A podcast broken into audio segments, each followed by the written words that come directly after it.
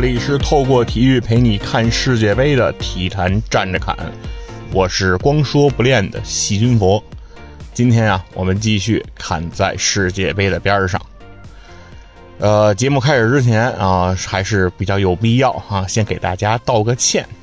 是为什么呢？主要是因为这个上周五的那一期节目，题目叫这个面具侠的队长袖标他怎么老往下掉啊？就这么一期节目。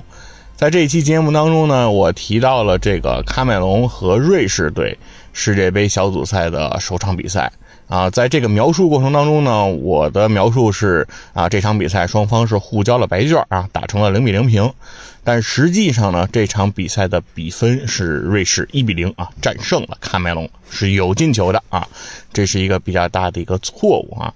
啊，虽然咱们体坛站着侃呢，一直秉承这种站着说话不腰疼啊，满嘴跑火车啊，经常胡沁的这样一个情况啊，同时呢，我们也不以为耻，反以为荣。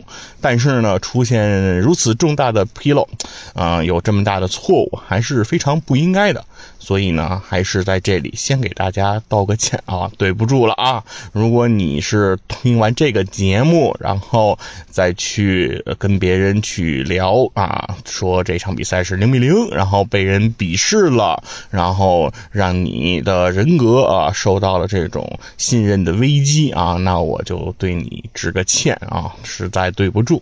那你以后呢，也尽量要谨慎啊啊！如果一个信息啊，当你要往外传递的时候，哦啊，尽量去多方查证啊，别光听我说啊，是这么个事儿。那首先跟大家道完这个歉呢，我们也继续聊我们的这个事儿。呃，上周呢，之所以会发生这样的披露，其实也和这个身体的体能的状态的保持啊有一定的差别。虽然世界杯我没有踢啊，但是世界杯期间这个我的体能也受到了比较重的挑战。啊，在上一周呢，体坛站着侃的更新频率，大家也能看得出来，它是比较高的。大概呢，咱上一周也基本上啊做到了这个日更，那所以说呢，这个负荷啊也是比较重，所以呢出现一些披露的可能性也就比较大啊。那这一周呢，我们呢看看能不能吸取这个经验啊，是不是可以啊少。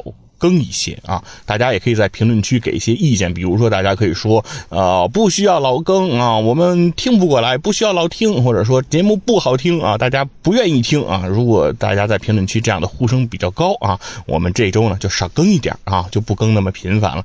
看看大家在评论区的意见吧哈。如果看不见这样的声音呢，那我我就尽量啊，还是尽量更。如果要是看见了，我们呢就尽再做到少更一些啊，看看大家的意思。啊，在这个周末呢，这个比赛呢也是非常的多啊。现在世界杯呢也已经进入到了呃。后半程的这个阶段，就是呃，一共四十八场比赛啊，应该已经打完二十四场了啊。那这个呢，很多的这个淘汰赛呢，也已经进入到了第二轮啊。在第二轮比赛，在这个周末当中呢，我们怀着无比平静的心情啊，无毫无波澜的啊，送别了我们的东道主卡塔尔队啊。卡塔尔队呢，呃，如愿成成为了第一支啊离开世界杯的队伍。但是当然了，卡塔尔队虽然离开了世界杯，但他们谈不上回家，因为他们就是卡塔尔东道主，就在世界杯就在卡塔尔来举办。作为东道主的球队呢，他们不会坐飞机啊离开。这个国家，他们其实这些球员还是在卡塔尔这个国内，他们依然可以走上看台啊，来去欣赏这个高水平的足球比赛啊，来提高自己啊，看寻找一下自己和这些成绩好的队伍之间的差距啊。当然了，卡塔尔队的全部球员呢，也都来自于卡塔尔国内的联赛，所以他们也不存在说是要赶回俱乐部啊备战自己接下来的联赛的这样的事物。所以呢，卡塔尔的队员。淘汰了，但是没有回家。那之后呢，我们也怀着啊同样啊非常平静的心情啊，欢送法国队啊。是成为了第一支啊入围十六强的队伍啊，两场比赛打完，法国队就已经晋级了啊。作为卫冕冠军啊，法国队打破了卫冕冠军在当届比赛中小组遭到淘汰这样的魔咒，凭自己的实力啊打进了这个淘汰赛啊。两场之后，法国队已经进入了淘汰赛的阶段。那接下来的第三场比赛，对于法国队来说，就是看小组赛要不要追求这个全取九分啊，三战三胜这样的记录了。对于法国队。队的出现来说啊，已经毫无了压力。那相信在第三场比赛当中，德尚的排兵布阵应该会显得更加的从容。那队中更多的球员会获得上场的机会。毕竟世界杯对于每一个球员来说都是非常宝贵的一个经验。那么在这个周末，我看球的这个经验当中，非常重要的两场比赛是这个比利时对摩洛哥，以及哎西班牙和德国的这个比赛啊。这两场比赛都是发生在这个呃这个周日的夜间啊，也是周一的凌晨啊这个时间段来进行的。那为什么这两场比赛非常的这个受到我的关注呢？哎，就是因为我。买球了，哈哈哈啊！虽然啊，刚刚在钱粮胡同给大家做了一期这个足球博彩是一个什么样的事情啊？足球博彩这件事情，你久赌是必输的啊！在有限的这个博弈当中，有限的重复博弈当中，这个返回率它是低于百分之百的，所以你必然啊是一个输局的局面，这是毫无疑问的。但是我也没有摁得住自己蠢蠢欲动的内心啊，在这。在这两场比赛的时候，我买了球。那具体是一个什么情况呢？啊，主要是呢，在这这天星期星期日的这个比赛之前啊，我和我媳妇儿对这个世界杯啊进行了一些交流啊。她当时认为啊，这个我们应该哎去买一些这个足球博彩，让这个看球呢会更有意思啊。他觉得呢，如果没有买这个博彩，这世界杯就有点白看了的感觉。所以他说啊。建议我说是去买买球，我说那咱们要买球买什么呢？他说啊，我想买这个日本队对哥斯达黎加这场比赛。我说为什么？他说他认为日本队在这场比赛中一定会输啊。他赛前的判断，他非常不看好日本。他说我想去买这个哥斯达黎加赢。我说这个日本打哥斯达黎加，咱就别买了。他说为，他问我为什么？我说我认为啊，这个日本是不是刚刚战胜了德国，气势非常的盛，而且这个球员实力也可见一斑啊。这个大多数球员全都效力在这个欧洲五大联赛，很多还都效力在豪门，实力是非常强的。我说怎么样，他打这哥斯达黎加，他的输面都不太大，他大概率应该是能赢的。但是我说，市场上大多数人也一定会认为这个日本队能赢，所以日本队的这个赔率它肯定非常的低。就是你去买日本队赢，你也挣不着什么钱。我说这个买呢就没有什么意义。比如说你你买一百块钱，然后你挣到一百零五，这个。就是买了跟没买似的。我说你买它干什么呢？我说这个就不值得一买。他说他感觉还是日本队是有可能输的，但是我强烈认为，我说这个没法买日本队输，就怎么着也没法买成哥斯达黎加赢啊！我说这个是很难去操作的。我说这个买出来之后，对我的内心是一种挑战。最后呢，这场球就没买。当然，结果大家都知道了，是吧？日本零比一输给了哥斯达黎加，所以这比分一出来，我媳妇就激动了，说：“啊，你你阻挡了我致富的脚步，你把我啊这个从这个财富自由的深渊啊远远的。”扯离了啊！你把我踢出了这个财富自由的门槛啊！他就表示非常的不满。我说那就别说别的了，咱们把握住之后的机会吧，对吧？日子是过以后，他不是过以前呀！啊，咱们那接下来去买其他的比赛吧，咱们赶紧去看看。他说行。我说那具体咱们要买哪场呢？他说咱们要不去那个彩票投注站去瞧瞧啊，看看什么规则是吧？这赔率大概什么情况？我说看清楚再买。我说那也行。于是我们就去这个彩票投注站哎寻找。这个我们家附近啊有那么几个彩票投注站啊，不止一个。先开始去的这个两个彩票投注站啊，没有什么人。就是买彩票，我认为啊，一定要有一种氛围感。就我就特别喜欢去那种都是。大型的啊，呃，甚至于我小时候去过西单附近的一个彩票投注中心，就是有好几层楼高，恨不得的那种，就是里面什么都有，还有好多这种模拟这个甩小球的这么一个装置啊，你可以用这个手动完成机选啊，有这么样一个设置。我当时一直在老玩这个东西，我觉得这个氛围特别好，就是彩民们那儿滔滔不绝的分析啊，每个人都有自己的一套逻辑啊，这个。黑板啊，什么上面还记录着很多的数据啊，大家分析的都头头是道。哎，就是这种你就感觉有一种这是一本正经的胡说八道啊，这种一本道的感觉特别的强烈。我觉得这种氛围特别好，所以我啊就说咱们得找一热闹点的，得有得有人。最后呢，我们找到一个彩票投注站，其实也不算热闹啊，里面只有一位大哥啊，在这个也在这个投注站。那我就问我说：“这个我想买这个足彩啊啊，我想猜这个球，我说这个怎么买法？”他就跟我说：“说你可以买一场啊，就是单场就可以买。”我说：“那我就先买哪场？”我说：“他说马上开球的就是这个摩洛哥对比利时啊。”他说：“你可以买这个呀。”他说：“这离比赛开场还有十几分钟啊。”他说：“来得及啊，你可以现在就买这个。”我说：“那我买哪个好呢？”他是说：“那你查查赔率呗，你自己看看。”我就在这个手机上搜索，其实我也不知道我搜索到的这个赔率是不是真实的这个啊比赛的这个赔率。大概呢，我当时搜索的这个结果就是说，如果买这个摩洛哥胜啊，赔率大概是四点多，那就是压一块钱能回来四块多。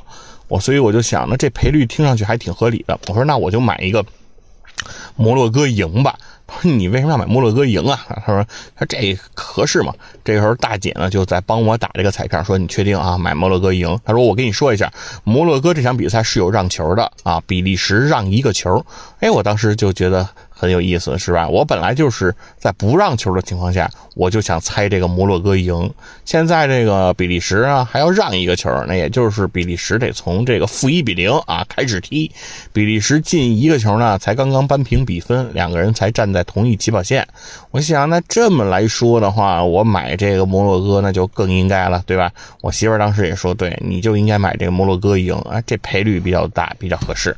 而且我当时想啊，我不是也前瞻过这个摩洛哥嘛，对吧？我对这个摩洛哥球员的情况也较比的熟悉，是吧？啊，阿什拉夫啊，吉耶萨呀，这些球员啊都非常有实力。我想那也行，咱就反正是赌嘛，对吧？这东西本来就没个准数啊，赌什么其实对我来说感觉都差不多，所以我们就哎买了一百块钱这个摩洛哥胜比利时，同时这个还是在让球的情况下啊，比利时还是要让摩洛哥一个球啊。呃，于是我们就开始回家，哎，收看这场比赛。呃，在这个观看过程当中啊，哎，这场比赛的观看和其他我在之前没买球、没掏过钱的这个比赛，在收看的时候，我的感受啊是有大大的不同。我当时就感觉这足球看上去哇，真的跟以前不一样，这个血压呀蹭就上来了啊，就是这个。当时摩洛哥队先是有一个角球的进球被吹掉啊，当时表现的就非常的愤慨，就觉得我怎么能把我到手的这个鸭子啊，还给我给我甩飞了呢，是吧？还飞到了二楼啊，这是什么个情况？非常的不能接受。当然了下半场的时候，这个摩洛哥啊，非常长时间哈是一比零领先这个比利时啊，当时心态也非常的紧张，就生怕这个。比分啊出现什么变化？每一次这个比利时一攻到这个摩洛哥的禁区，我就异常的慌张啊！我就默默的祈祷啊，希望这个比利时啊不要取得进球。当然，最终啊，在在我的这种强烈的这个精神力的这个加持之下，啊，摩洛哥队是二比零啊战胜了比利时，哎，让我这一次的这个博彩哎取得了一些收益。但具体能赢多少钱，其实我不是特别知道，因为彩票上没有明确啊给写，就是说押对这一场比赛啊这个给的这样一个投注回报，这个彩票里是没给写的，所以我也呢不是特别的清楚。那除了这场比赛呢，我买了球呢。当然，我也买了一场焦点之战，就是这个德国和这个西班牙的这场比赛。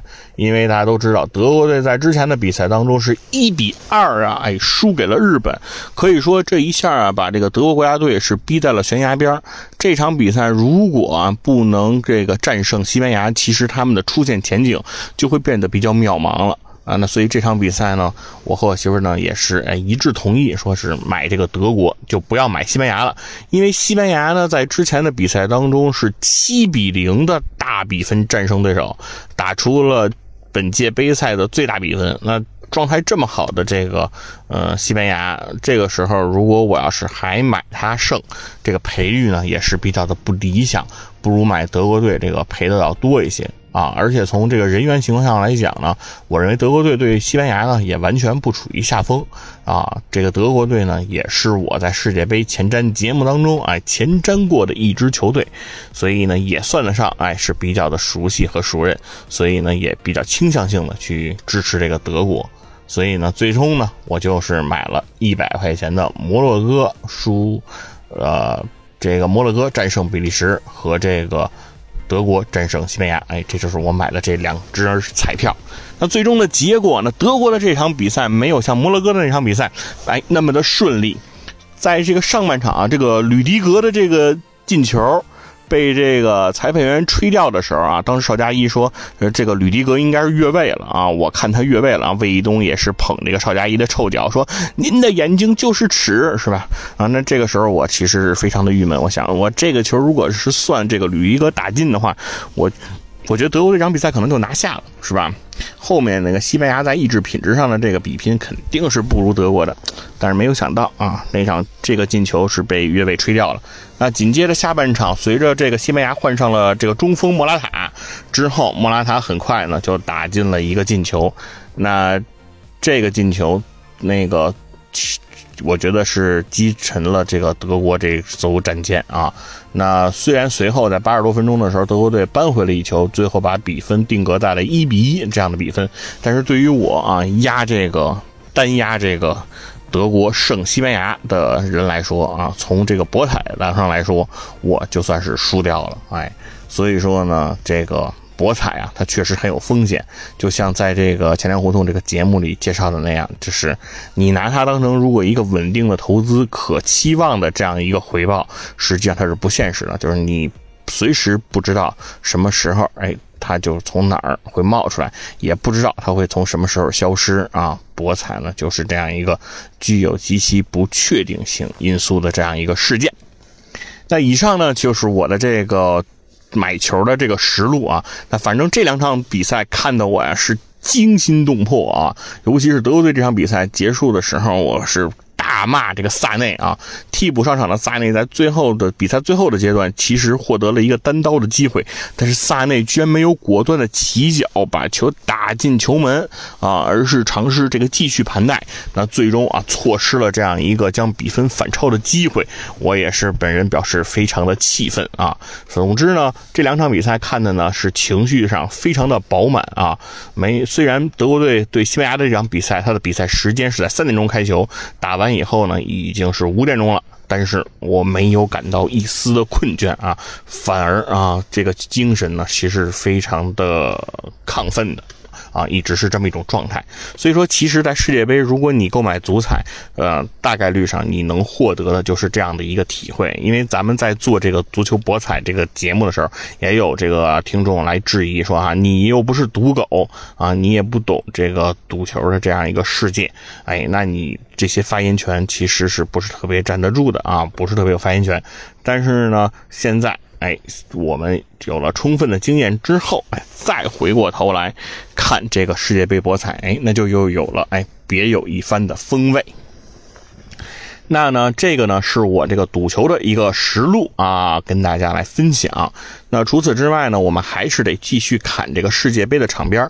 在咱们世界杯场边的这个节目当中，第一期我就讲到了世界杯场边的这个广告。当时讲的是这个麦当劳的广告啊，麦当劳在世界各地的叫法，它的命名哎是都不相同的。所以呢，在麦当劳啊，这个。买到这个世界各个口味的这个食物，哎，也是可想而知的。那除了这个世界杯这个场边有麦当劳的广告，还有一个广告，哎，也获得了我特别大的注意。这这就是那个海信的广告啊！大家都知道海信是做这个电器的，有电视机啊、空调啊、这个冰箱啊等等，哎，都非常的多。那海信这个品牌呢，这一次在世界杯舞台上的赞助，我认为力度是非常大的啊，非常大。这个场边啊，经常滚动着这个海信的这个广告。海信是怎么说的呢？是它的的广告词用的是这个海信电视啊，叫“世界第二，中国第一”啊，这是这个海信的这个广告词。那非常有意思呢，就是当我们一看到这种什么第一呀。冠军呀、最好的时候，其实就有一有一个反应，就是在我国的这个广告法中，其实是不允许使用这个极限词的。所以大家还耳熟能详的那句话，说是什么啊？我们是可能是啊东半球最好用的手机。对，这个呢就是这个罗永浩先生哎的一种习惯的说法。这个极限词的这个用法，它是被这个规避掉的，所以它是说它是东半球啊，可能是最好用的手机之一啊，它是这么一种说辞。那这个让我们都非常的记忆深刻，就是我们在这个呃国内看这些广告的时候，都特别注意这个，说一说最呀，一说第一呀，啊，一说什么最好最强啊，大家就会说，哎，这是不是违反广告法？但是呢，海信这次呢，在世界杯的这个广告用词非常大胆，是吧？中国第一，世界第二，那就是。你凭什么说你是中国第一？你凭什么说自己是世界第二？也引起了大家的这个关注，就说海信这个广告它是不是违反广告法了？它是不是使用到了这个极限词了？那事实上呢，从法律的角度来讲呢，啊。海信的这个广告措辞呢，它在世界杯上使用是合法的。为什么呢？是这个广告法对于这个极限词的应用是仅限于我们国内环境的。哎，这是一个对我们国内广告环境的一种约束啊和限制，它并不对整个世界和国际啊进行影响。所以海信这次的广告，它的投放呢是世界杯的场边，在这个世界杯国际足联方面并没有对该广告的这种限制。所以说，海信是可。完全可以打出这样的广告的，它是不违反啊我们的广告法的，因为我们的广告法其实是制约不到它的啊，这是一个事实。那同时呢，其实它的这个中国第一啊，世界第二，它有是一个隐含句啊，它隐含掉的是什么呢？它实质上它想说的是，海信电视机的销量是中国第一啊，在中国它是排第一啊，在世界上它排第二。它对于这个广告词啊，我是思考了一些问题，我觉得这里头有点小毛病。就是我每次看见他说中国第一、世界第二的时候啊，我就总在想，世界第二是海信，世界第一是他妈谁啊？世界第一又是哪个公司的这个电视？会不会应该是索尼的啊？我当时就是这样去想这件事儿，所以我觉得这个广告打完以后吧，会让一些消费者。他会去思考谁是第一，那他可能就去关注这个世界销量第一的这个品牌，那会不会会出现一种给他人做嫁衣的效果啊？这个是我的一种担忧啊，有这么一些小小的隐忧啊。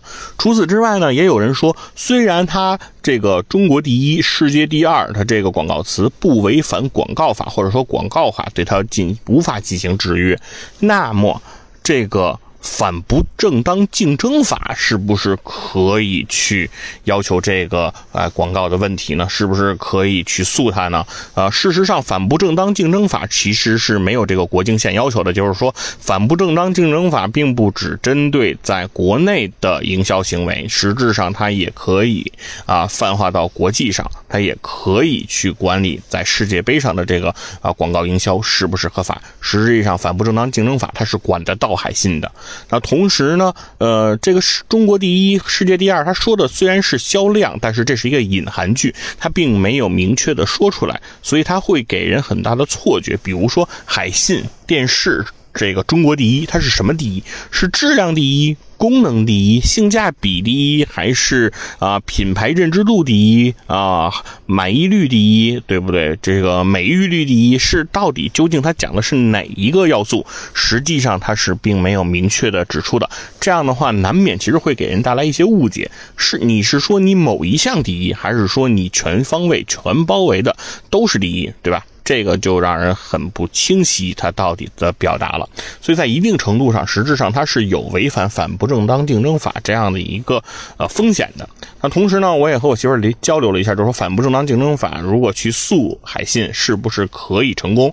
他说，其实成功的可能性呢也相对会比较低，而且还有一点是说，呃，反不正当竞争法呢，如果要提起诉讼，是只有说，呃，你就他的这样一个商业行为对你的利益造成了影响。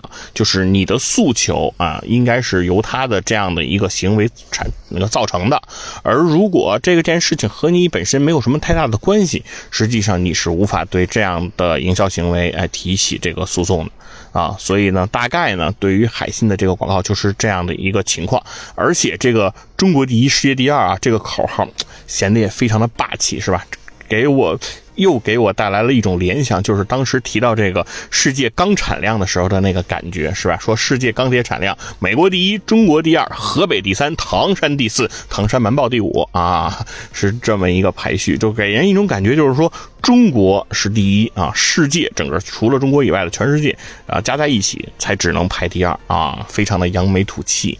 所以这个呢，也是我关注到的海信的这个广告的一个小片段。啊，那今天的节目呢，我们就到这里啊。究竟哎，你是不是要听体坛站着看？看在世界杯的边上持续的这个更新？